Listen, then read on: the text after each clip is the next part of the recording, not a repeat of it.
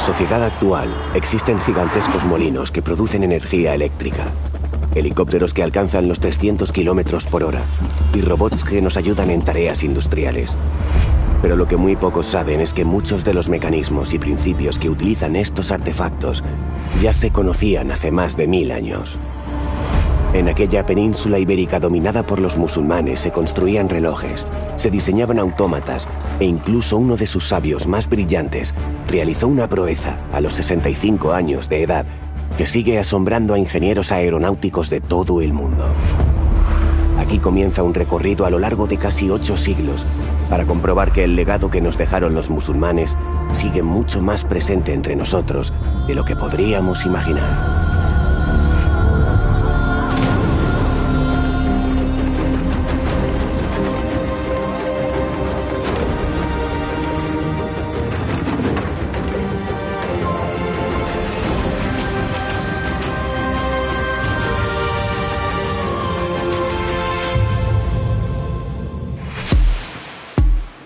Año 711.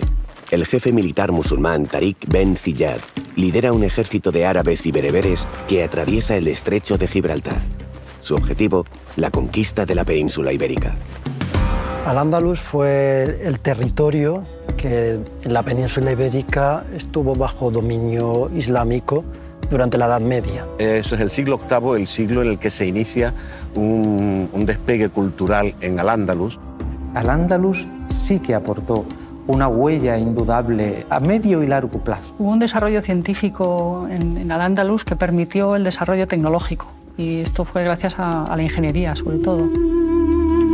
Hace más de mil años, bajo el gobierno omeya en Al-Ándalus, se produjo un gran florecimiento científico. Multitud de sabios encontraron la posibilidad de desarrollar sus conocimientos en aquella península dominada por los musulmanes. Una de esas mentes privilegiadas era Abbas ibn Firnas. Muchas de las ideas de este sabio andalusí están ligadas a diferentes ramas de la ingeniería. Abbas Firnas fue un andalusí que nació en Ronda, en la provincia de Málaga, en el 810. Provenía de una familia bereber y fue un gran estudioso de andalusí. Era un gran amante de los libros y de la cultura. Era un adelantado a los sabios renacentistas trataba absolutamente todo el conocimiento de la época. Y estamos hablando del siglo IX, mucho antes de Leonardo da Vinci. Desarrolló una serie de inventos, como por ejemplo el reloj de agua, al que llamó Almacata. También inventó una esfera armilar. La esfera armilar es una esfera hueca para estudiar el movimiento de planetas y de estrellas.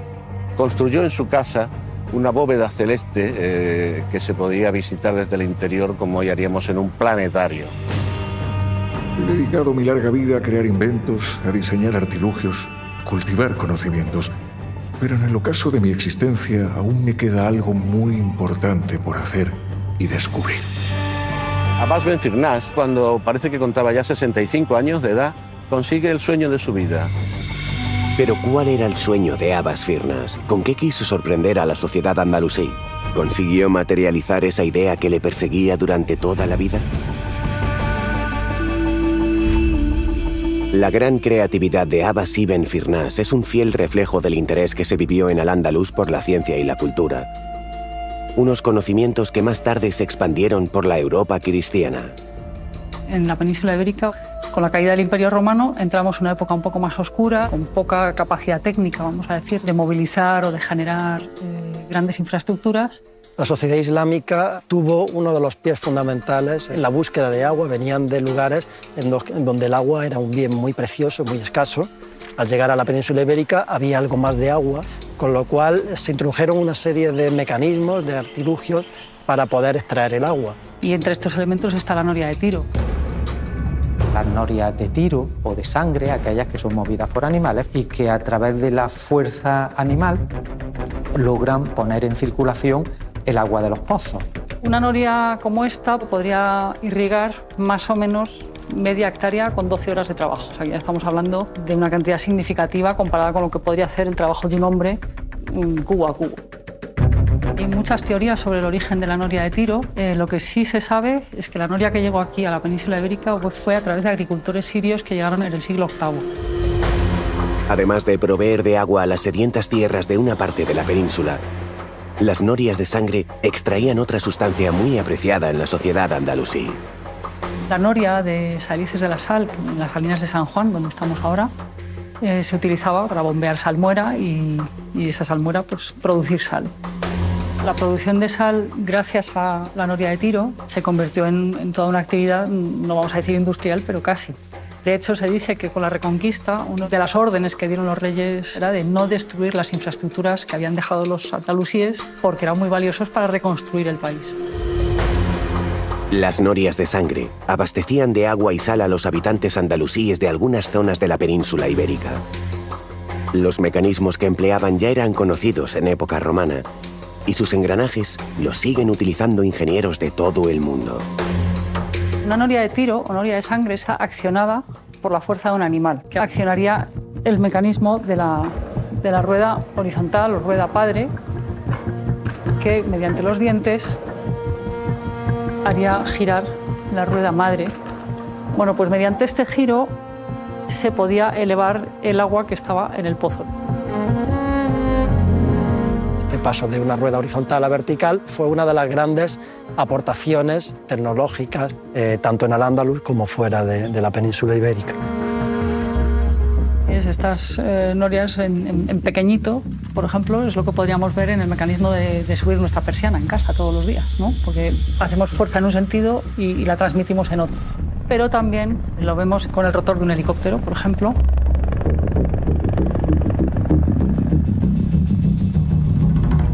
El rotor del helicóptero consigue transformar el movimiento circular horizontal en uno vertical gracias a los engranajes que se encuentran en la caja de transmisión principal. En esta manivela iría este eje que sale directamente del motor. Gracias a los engranajes se pasa de un movimiento circular vertical a un movimiento circular horizontal, lo cual permite que las palas del rotor giren, lo que permite el vuelo del helicóptero. El principio de engranajes que movían las ruedas de sangre en Al-Ándalus es exactamente el mismo que permite que los helicópteros surquen en la actualidad los cielos de cualquier lugar del mundo. En la mecánica actual, este principio lo podemos encontrar pues, en bicicletas, en coches, en submarinos. Los mecanismos de la rueda de sangre han servido como inspiración para la puesta en marcha de multitud de objetos utilizados en el siglo XXI. Además de la rueda de sangre, existe otro artilugio ya conocido en la época romana que vivió su gran esplendor en Al-Ándalus y que sigue muy presente entre nosotros. Un ingenio que fue fundamental en el desarrollo de la sociedad andalusí. Norias fluviales, que son esas grandes norias que suben el agua de los ríos y que la depositan en las acequias para el riego de los campos, de los jardines o simplemente para el abastecimiento de agua en grandes ciudades. Evidentemente, en algunas zonas del Al-Ándalus fue una revolución porque este tipo de noria eleva 42 litros por segundo, igual que un motobomba. Desde el punto de vista agrícola supone reducir a un tercio el tiempo del trabajo, de triplicar la rentabilidad que se obtiene con trabajo hecho por el hombre directamente o bien por los animales.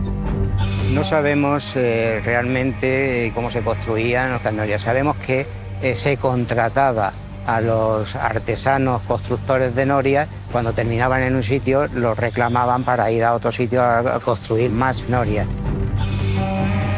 Tenemos referencias de norias en toda la zona de, de.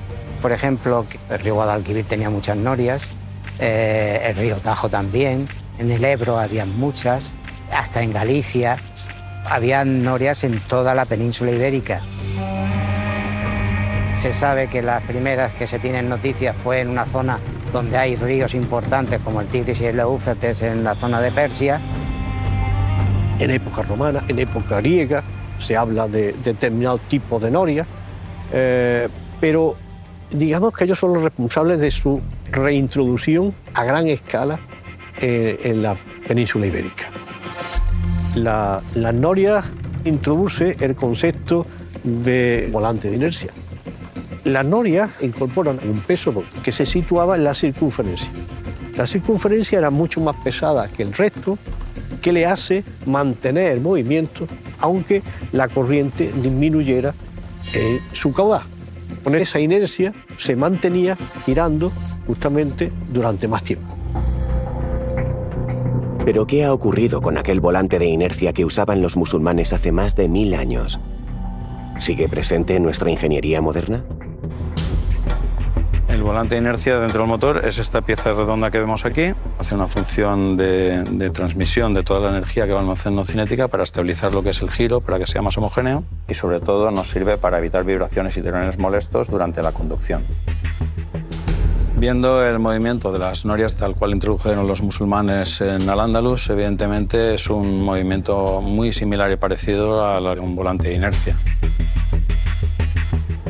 El volante de inercia lo podemos ver además también en elementos como los tocadiscos, en centrales hidrográficas de agua, donde mantienen pulso giratorio para generar electricidad. Entonces, el volante lo podemos encontrar en muchísimos aparatos de hoy en día. Gracias al principio del volante de inercia, que actuaba en la noria hidráulica, hoy podemos conducir nuestros coches sin que den tirones. Nuestros discos siempre giran a la misma velocidad y la creación de energía en las centrales eléctricas es lineal y constante. Pero además del agua, los musulmanes aprovecharon los vientos que soplaban en la península ibérica para crear energía. Pero ¿cómo lo hicieron? ¿Qué tecnología implantaron en Al-Ándalus para beneficiarse de la fuerza de las corrientes aéreas?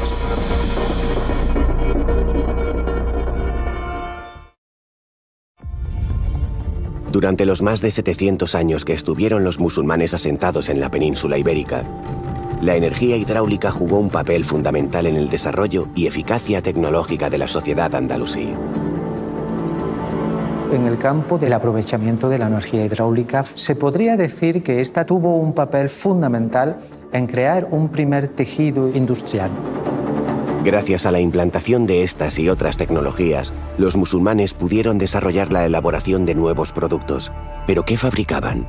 ¿Existen aún vestigios de aquel tejido industrial andalusí? Las aceñas son los molinos del río. Son los primeros edificios relacionados con agua. Hablar de aceña es hablar de las máquinas que proporcionaban el aprovisionamiento de harina.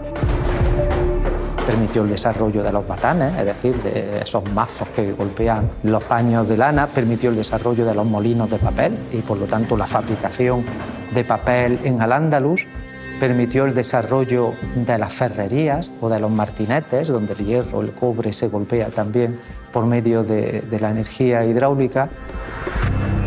La ceña no solamente va a ser una actividad de tipo artesanal, de tipo preindustrial, sino que va a ser además espacios además de relación humana, relacionado posiblemente con los oficios. Pues, eh, por ejemplo, el molinero pues tenía a su cargo pues otra gente dedicada a lo que es el, el aprovechamiento de la harina, había carpinteros para las constantes reparaciones de las ruedas y los mecanismos y no quiero exagerar, pero 50 o 60 personas seguro que estaban aquí todo el día cerca. O sea que esto era un bullir de gente. Y al final el aprovechamiento hidráulico supuso triplicar la rentabilidad, permitiendo generar unos excedentes que a su vez permiten liberar a una buena parte de la población de atender a las necesidades de la vida del trabajo y que por lo tanto está liberando a esa población de las grandes ciudades para dedicarse al desarrollo de actividades culturales, de actividades científicas o artísticas. El agua de los ríos que movían las norias y las aceñas permitían aumentar la producción agrícola y fabricar productos a una escala mayor. Pero, ¿solo se valían del agua? ¿Llegaron a utilizar otra energía natural para ponerla al servicio de la agricultura y de su primitivo tejido industrial? El mismo fundamento, sacar agua de un pozo, también se hizo con los molinos de viento. Y en este caso la energía la aportaba el viento, no la aportaba un animal. Realmente esta es una innovación que sí que parece proceder directamente del mundo persa y haberse desarrollado a través de Al-Ándalus. El gran uso de la energía eólica durante la época medieval ha sido el aprovechamiento del viento para hacer girar unas velas, unas aspas, con un eje una rueda dentada y entonces que se produce un cambio del movimiento rotatorio en un movimiento circular y su aplicación directa a la molturación del grano y a la producción de harina. A partir del siglo XII, siglo XIII, existe un proceso de expansión del aprovechamiento de la energía eólica por la España cristiana. Los molinos de viento siguieron vivos en la península ibérica. En España y Portugal existen numerosas pruebas de que durante siglos se utilizaron estos gigantes movidos por la energía eólica. Es a mediados del siglo XV cuando empiezan a, a surgir los molinos de viento de la Mancha. Y estuvieron presentes casi hasta finales del XIX. Es a finales del siglo XIX cuando empieza a buscarse eh, la aplicación de los molinos de viento en la generación eléctrica. Nos encontramos en el Parque Eólico de Breña, que se encuentra dentro de un complejo formado por, por, cuatro parques que suman total de 105 turbinas, que serían capaces de cubrir la demanda energética de más de 120.000 hogares. Podemos decir que se parecen bastante los sistemas. Por ejemplo, el sistema de orientación de la turbina hacia el viento. En los antiguos molinos de la Mancha eh, se conseguía moviendo lateralmente un palo de gobierno con la ayuda de animales o de forma manual y en la actualidad esto se consigue eh, a través de un sistema de control automático que mediante unos sensores ambientales y un grupo de motores es capaz de orientar la turbina eh, de la mejor manera y la más eficiente hacia el viento. En la actualidad, la energía eólica es la segunda tecnología del sistema eléctrico español. Podemos decir que el aprovechamiento del viento que comenzaron los musulmanes eh, sigue presente en nuestros días. Las tecnologías que empleaban el agua y el viento posibilitaron un impulso económico que repercutió en el desarrollo intelectual de Al-Ándalus. De esta manera, a partir del siglo IX empiezan a aparecer grandes figuras de sabios. Entre ellos se encuentra Abbas ibn Firnas, inventor y precursor cuya trayectoria sigue causando admiración en la actualidad. Ben Firnas tocó muchos campos de conocimiento y uno de ellos fue la fabricación de vidrio. El vidrio era hasta entonces un monopolio de Oriente, se hacía en Siria, se hacía en Egipto, y él encontró la forma de fabricarlo aquí. Para fabricar vidrio solo hay que tener arena, sílice, rocas ricas en sílice, que es lo que él utilizó, e impulsó grandemente esa industria aquí en, en Al-Ándalus. A Abbas ibn Firnas se le atribuye la introducción de la fabricación del vidrio en la península ibérica. Aquellos conocimientos musulmanes siguen presentes en España, uno de los mayores fabricantes europeos de vidrio. Pero el legado de Abbas ibn Firnas va mucho más allá. Durante años persiguió un sueño que en su madurez fue capaz de realizar. Un sueño que ha servido como inspiración a la ingeniería durante siglos. El progreso industrial y científico que se produjo en la península ibérica dominada por los musulmanes sería difícil de entender sin el desarrollo de ciudades como Toledo, Córdoba, Almería o Granada. Los emires y califas andalusíes sabían que el agua era esencial para el crecimiento y prosperidad de estos núcleos urbanos. La canalización de las conducciones de agua a nivel urbano fue bastante importante porque una urbe no puede existir si no tiene un abastecimiento. Normalmente las ciudades que conquistó el mundo musulmán pues tenía un río próximo. Madrid es el único caso, sería casi la única excepción donde el curso fluvial está un poco apartado. Entonces, por eso mismo, el río Manzanares está lejos de lo que es la colina donde se asienta Madrid. Sin ir más lejos, Madrid deriva de, de y Masrid es un término árabe que derivaría de uno latino, que es matriz. Como todos sabemos en castellano, es el origen. El origen, en este caso, del agua, que es el elemento principal para el Islam. Madrid cuenta con el río Manzanares, que es un río pequeño, con un caudal intermitente y necesitan un aporte de, de agua permanente. Todo indica que el origen de Madrid fue un asentamiento militar que se levantó sobre una colina para controlar a los cristianos del norte. Con un río tan irregular, ¿cómo consiguieron abastecer de agua a sus tropas? ¿Qué tecnología utilizaron para que aquel emplazamiento militar se convirtiera en una ciudad? Aquí en Madrid los viajes de agua es un sistema de conducciones subterráneas que captan, conducen y canalizan el agua del, del nivel freático hasta una población que no tiene suministro de agua o que el suministro que tiene es insuficiente. Esta tecnología no existía previamente aquí eh, en la península, es parte de la cultura que traen de, de Oriente el mundo andalusí. Estos viajes de agua, o canats como se llamaban en Al-Ándalus, ¿se olvidaron con la conquista cristiana? Nos encontramos en el Arca Vieja de Amaniel. Este viaje se construye en el siglo XVII y da servicio al Palacio Real. Este sistema se mantiene durante toda la Edad Media y la Edad Moderna. Felipe III, aparte de este viaje, construyen los cinco viajes principales de Madrid.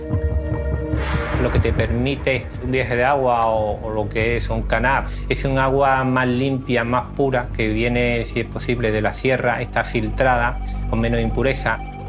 Y a partir de ese momento la población de Madrid empieza a crecer desmesuradamente. Hay que pensar que hasta que no se hace el canal Isabel II, en el siglo XIX, el único sistema de abastecimiento de agua que tuvo Madrid era los viajes de agua. Las obras hidráulicas que los musulmanes construyeron en Madrid continúan sorprendiendo a los investigadores. Precisamente estamos ahora en el sitio, escasamente 10 metros, de eh, donde se ha encontrado el que creo que es el, el viaje o canal de, de agua más antiguo que tenemos en esta ciudad.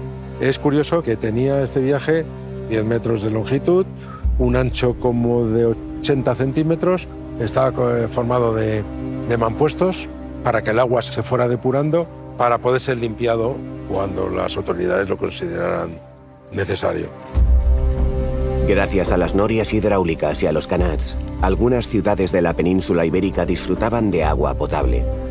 Pero ¿en qué lugares se almacenaba el agua que se consumía diariamente? Un aljibe sobre todo es un lugar para almacenar agua. La idea es que cuando no hay agua tener la posibilidad de poderla tener y sobrevivir.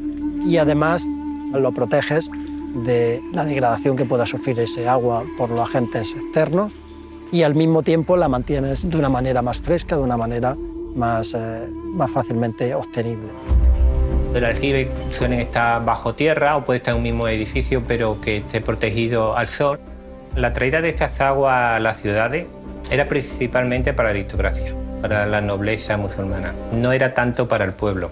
El pueblo pues se apañaba pues, con, con pozos. Muchos de los aljibes se utilizaban en pequeños rituales asociados a, a la religión, para, como por ejemplo el ritual de las abluciones que se realizaba en las mezquitas. Esta forma de acumular agua se mantuvo vigente durante siglos, pero al parecer este sistema no se ha perdido en el tiempo. En la actualidad estos sistemas de almacenamiento del agua pluvial para después utilizarla, pues eh, está también vigente y hace uso de esos mismos principios, de crear una serie de depósitos subterráneos en el que lo utilizas para acumular agua, pero encima puedes construir cosas, con lo cual el que estén enterrados por todas esas cuestiones es una característica que muchos de ellos tienen. El agua corriente fue uno de los grandes impulsores del desarrollo de las ciudades andalusíes. Fue en estas urbes donde a partir del siglo IX se comenzó a vivir un esplendor científico y cultural que marcaría una época. Mentes prodigiosas como la de Abbas ibn Firnas encontraron en Al-Ándalus el lugar perfecto para desplegar todo su talento.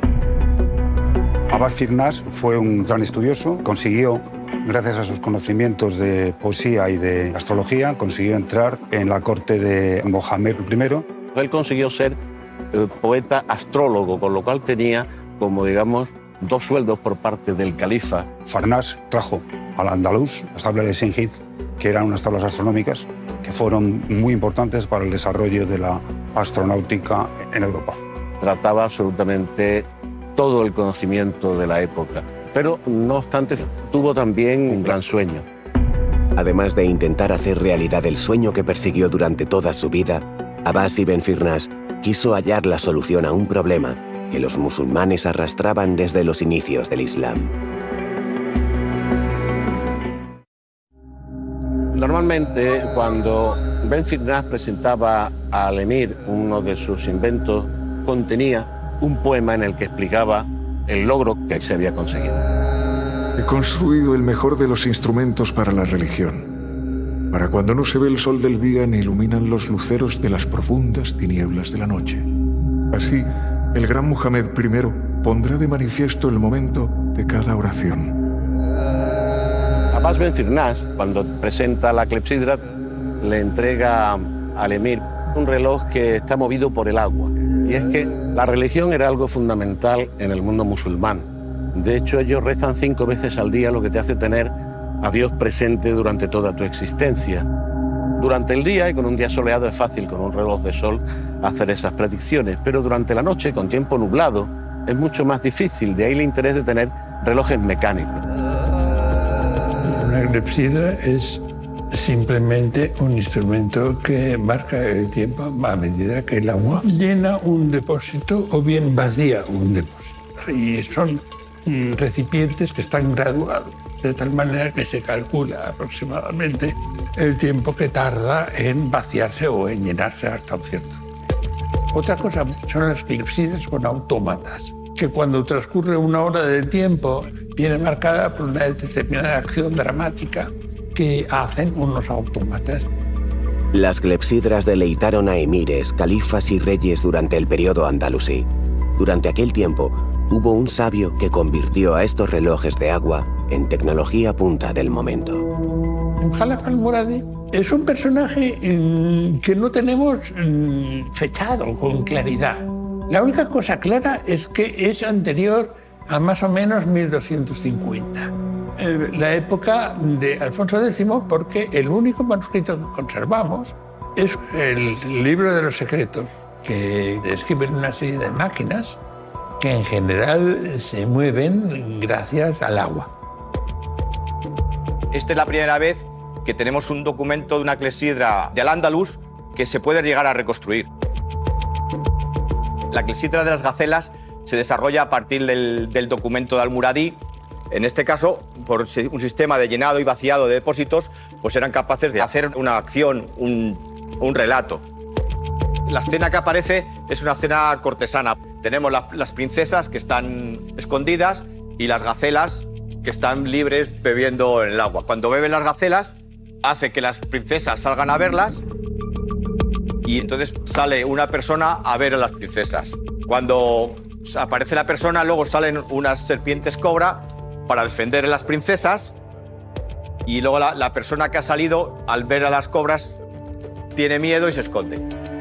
Esto es un poco de fantasía para deleite de los monarcas.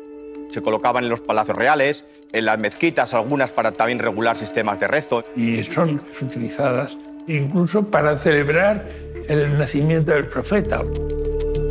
La relación entre los, relojes con autómatas y la clepsidra es que la clepsidra, el movimiento es a partir de agua. El motor, como le conocemos, el motor de cuerda, se desarrolla ya muy a finales de la Edad Media. Y no es hasta el siglo XVI cuando realmente se desarrolla bien esta tecnología.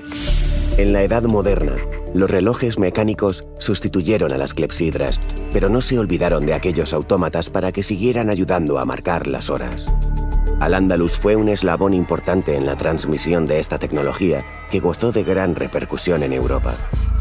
La tradición de los autómatas sigue vigente en España. Existen empresas que han convertido estos conocimientos andalusíes en su principal vía de negocio. Los autómatas son bastante laboriosos y complejos de realizar. Entonces, lo que procuramos es eh, desarrollar la tecnología más simple posible para asegurar su funcionamiento durante más tiempo pero aún así son complejos. Los clientes finales de los autómatas ahora mismo son principalmente las instituciones públicas, ayuntamientos y demás. Sirven para atraer el turismo, pero también esto sirve para que lo disfrute la mayoría de la gente. La relación de los autómatas actuales con los de Almuradi del siglo XI es que al final los personajes son los receptores del movimiento y lo que más llama la atención. También se utilizan eh, algunos sistemas parecidos como poleas, cuerdas pero las diferencias son muy grandes, pues ahora se utilizan motores y muchos conocimientos de electromecánica. Los autómatas creados por los musulmanes han llegado hasta nosotros gracias a libros que han sobrevivido al paso de los siglos. Quizás sin estos escritos, la robótica sería muy diferente a la que hoy conocemos. Podemos decir que los autómatas son los antepasados de, de los robots de hoy, en el sentido de que pueden ejecutar una secuencia de acciones preprogramada. La mayor diferencia entre un autómata y un, un robot es que el autómata es como algo preprogramado y no tiene mucha flexibilidad en lo que hace. Eh, se repite lo mismo una y otra vez. Mientras que un robot, sobre todo los robots de nueva generación, es un robot que consigue con los sensores cambiar su manera de, de- actuar. En la actualidad, los movimientos de estos robots son cada vez más perfectos y precisos. Pero ¿qué mecanismos utilizan? ¿Alguna de sus piezas nos recuerda a las que se empleaban en los autómatas andalusíes?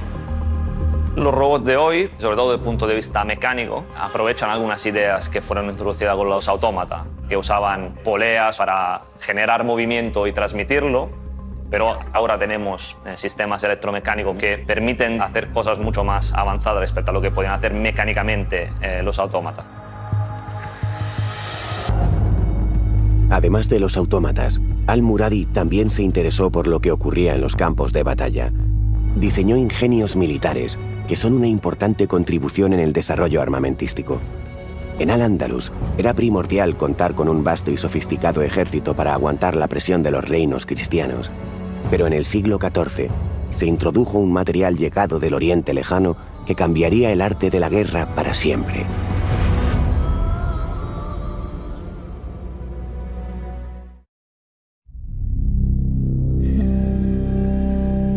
A las clepsidras y autómatas hay que sumar una serie de artilugios e ingenios ideados por Al-Muradi, que seguramente asombraron a la sociedad de su época. El libro de los secretos de Al-Muradi es un, manuscrito que contiene unos eh, 30 proyectos de distintos tipos de máquinas. Incluyen eh, autómatas, eh, movibles, eh, clepsidras y que incluye también referencias a algunas máquinas de guerras. Lo más interesante, lo más relevante de la propuesta tecnológica y militar de Al-Muradi es la utilización de unos mecanismos que permiten elevar determinados artefactos. Entre las máquinas de guerra, quizás el más llamativo sea una plataforma que permite elevar un ariete hasta una altura determinada. Cuando se pone en marcha, unos operarios moverían mediante un sistema de polea el ariete para que golpease una puerta en altura o la parte superior de una muralla. Desconocemos si los ingenios de Al-Muradi se llegaron a poner en marcha.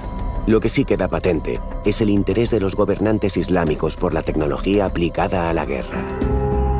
El descubrimiento de la pólvora se produjo en China, fue introducida en la península ibérica por parte de los, de los musulmanes, pero también hay que tener en cuenta que en ese momento eh, los musulmanes se encuentran a la defensiva y se tratan de importar tecnologías que sean capaces de, de frenar la expansión cristiana. Desde luego, lo que sí está claro, que es en el mundo islámico donde el papel militar de la, de la pólvora se, se consolida.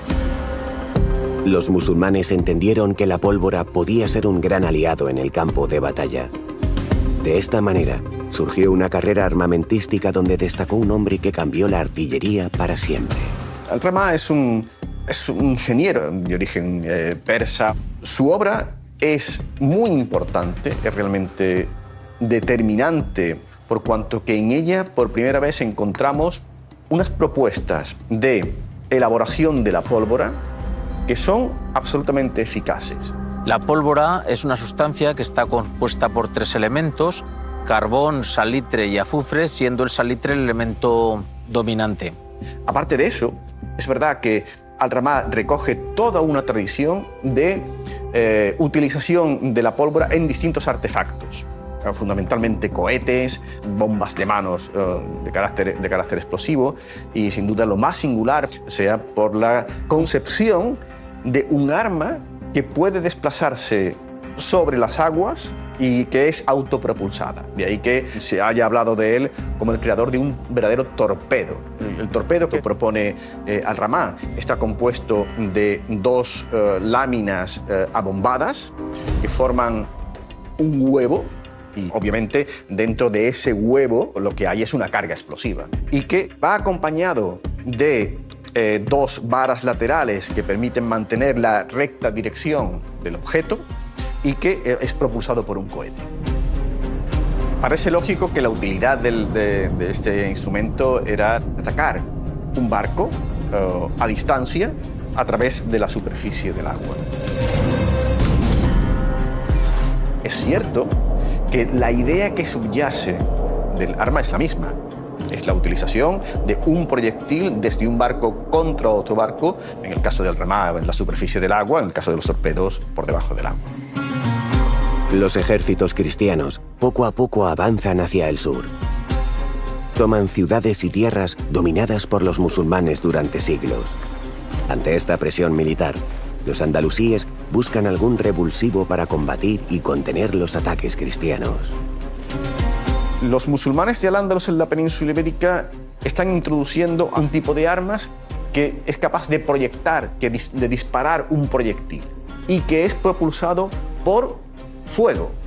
Entendemos que por pólvora. La primera imagen que tenemos de, de un cañón en un manuscrito es muy diferente a lo que entendemos por un cañón, porque la forma que tiene es como de una vasija que se utilizaba, eh, curiosamente, no para lanzar proyectiles esféricos, sino que se utilizaba para lanzar flechas. Quizás lo que más destacan es el pavor que causaban en el enemigo, sobre todo por la novedad que, que aportaban. No era tanto el daño que era capaz de realizar sobre un conjunto de guerreros, sobre el enemigo en definitiva, cuanto el ruido que producían, que era capaz de asustar a hombres y sobre todo a caballo. Los tronos de mano o, palos de fuego eran el arma de fuego más arcaica que existe. Era un cilindro de metal con una recámara, tenía arriba un orificio que se llamaba oído, con un pequeño recazo donde echaba la pólvora. Metíamos la pólvora, metíamos el proyectil, que era un bolaño, que podía ser de hierro o de piedra, lo comprimíamos y apuntábamos hacia, la- hacia el enemigo disparando.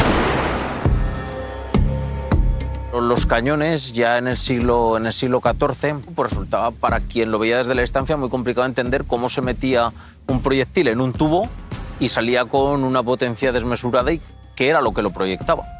Eran capaces de destruir murallas y torreones que antes eran in- inexpugnables. Los sitios y las guerras son mucho más cortas. Antes no había batallas, todo se hacía por sitios.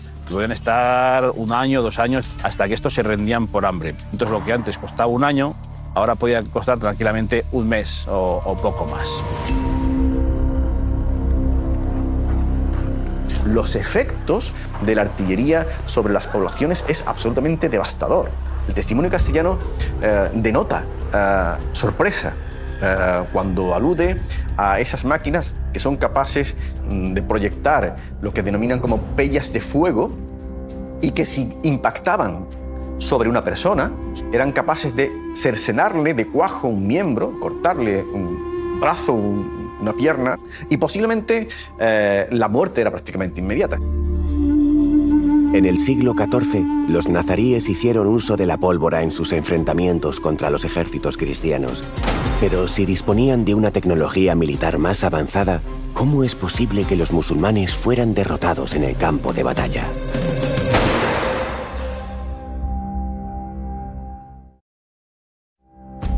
El 2 de enero de 1492 se puso fin a casi ocho siglos de reinado musulmán en la península ibérica.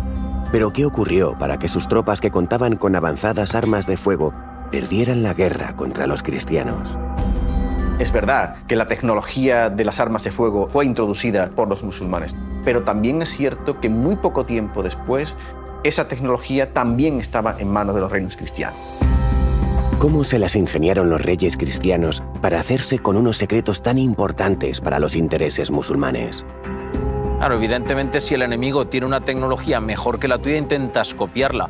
Quizás en el caso de la pólvora es más complicado copiar porque tienes que tener las proporciones y probablemente debió producirse pues, por algún transfuga que se cambió de bando y, y explicó esa receta.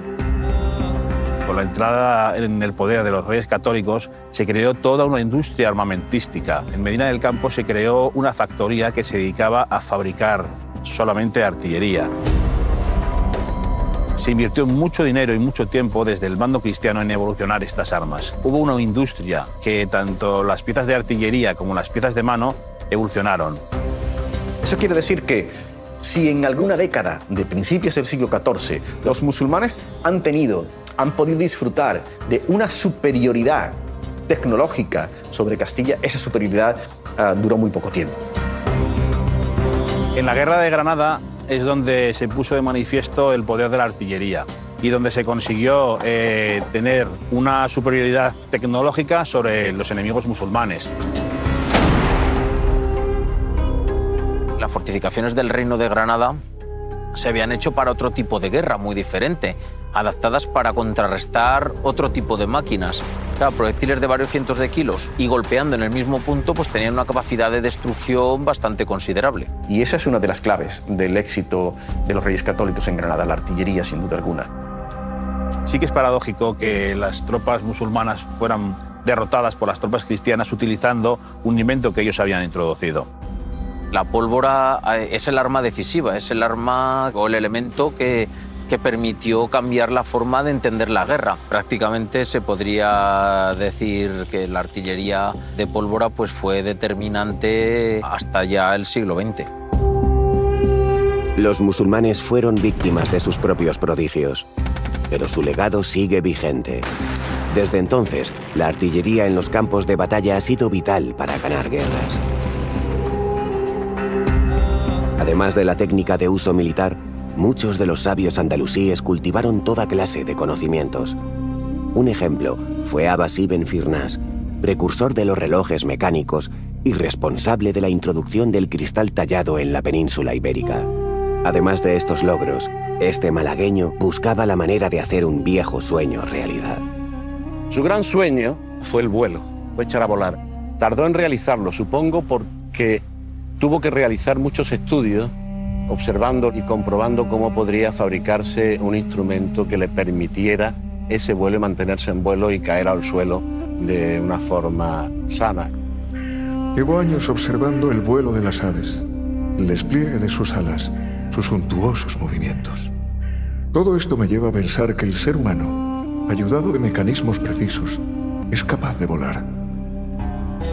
Finalmente, cuando Benfignaz contaba ya 65 años de edad, consiguió construir algo que podría estar entre la forma de un parapente, pero con una estructura de madera envuelta en seda y adornada con plumas de ave.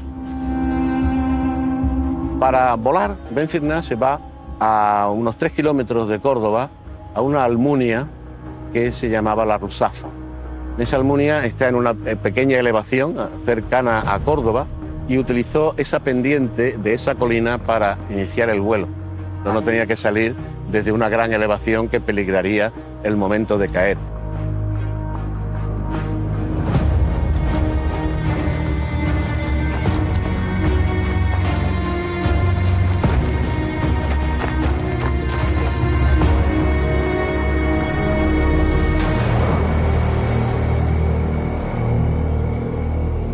Abbas Ben consigue efectivamente un vuelo. La duración del vuelo fueron 10 segundos, pero no se considere que es muy poco tiempo porque el primer vuelo real de un avión con motor fueron 12 segundos, o sea que la diferencia no es tan grande. Ben Firnas debió de hacer ese vuelo para asombro de sus conciudadanos, pero consigue caer de una forma un poco catastrófica. ¿Cómo fue el aterrizaje? ¿Consiguió sobrevivir al impacto contra el suelo? El aterrizaje fue eh, un poco duro porque eh, se rompieron las piernas. El fallo fundamental que cometió Abbas Firnas fue porque no se fijó en los pájaros que aterrizan con la cola, se desestabilizó completamente a la hora de aterrizar y claro, se dio el gran batacazo por no llevar cola. Pero Abbas Ben Firnas fue el primer hombre que consiguió volar de una forma científica, es decir, el primer vuelo de la humanidad.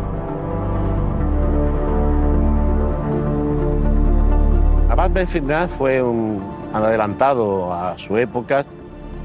Se le puede comparar perfectamente con Leonardo da Vinci, que se inspiró seguramente en sus diseños con varios siglos de diferencia. Han tenido que pasar más de mil años para que la física y la aeronáutica den la razón a este sabio andalusí. Su legado es reconocido mundialmente. El puente principal de Córdoba lleva su nombre. Una estatua recuerda su vuelo en el aeropuerto de Bagdad y en la cara oculta de la luna, un cráter ha sido bautizado como Abbas Ibn Firnas. Aquellos andalusíes supieron aprovechar la energía que les regalaba el viento y el agua. Cada vez que un reloj marca las horas o un robot se mueve, los conocimientos de Al-Ándalus vuelven a cobrar vida. La herencia de Al-Ándalus va mucho más allá de la mecánica o la ingeniería. Aquellos musulmanes nos han dejado platos que aún degustamos en la actualidad. Y sus sabios practicaron complicadas operaciones quirúrgicas hace más de mil años. La mayoría de nosotros desconocemos la herencia que los musulmanes dejaron en nuestra sociedad actual, una riqueza de conocimientos que seguiremos descubriendo en Al-Ándalus, el legado.